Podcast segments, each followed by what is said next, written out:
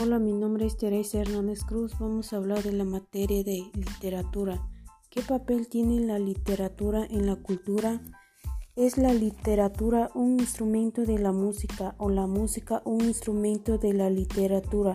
Sí, porque es la creación de multimedias de nuestros días, ya que la relación entre la música y la literatura no son ajenas entre sí, al contrario, se complementan una con la otra, dando como resultado una función cultural creada a lo largo de una historia, porque la música es una expresión más íntima de ser ya formado en un goce estético por un carácter funcional y social, es decir, que tanto la literatura y la música es como la parte de las bellas artes son una construcción emitentemente social, ya que se crea a través de la historia.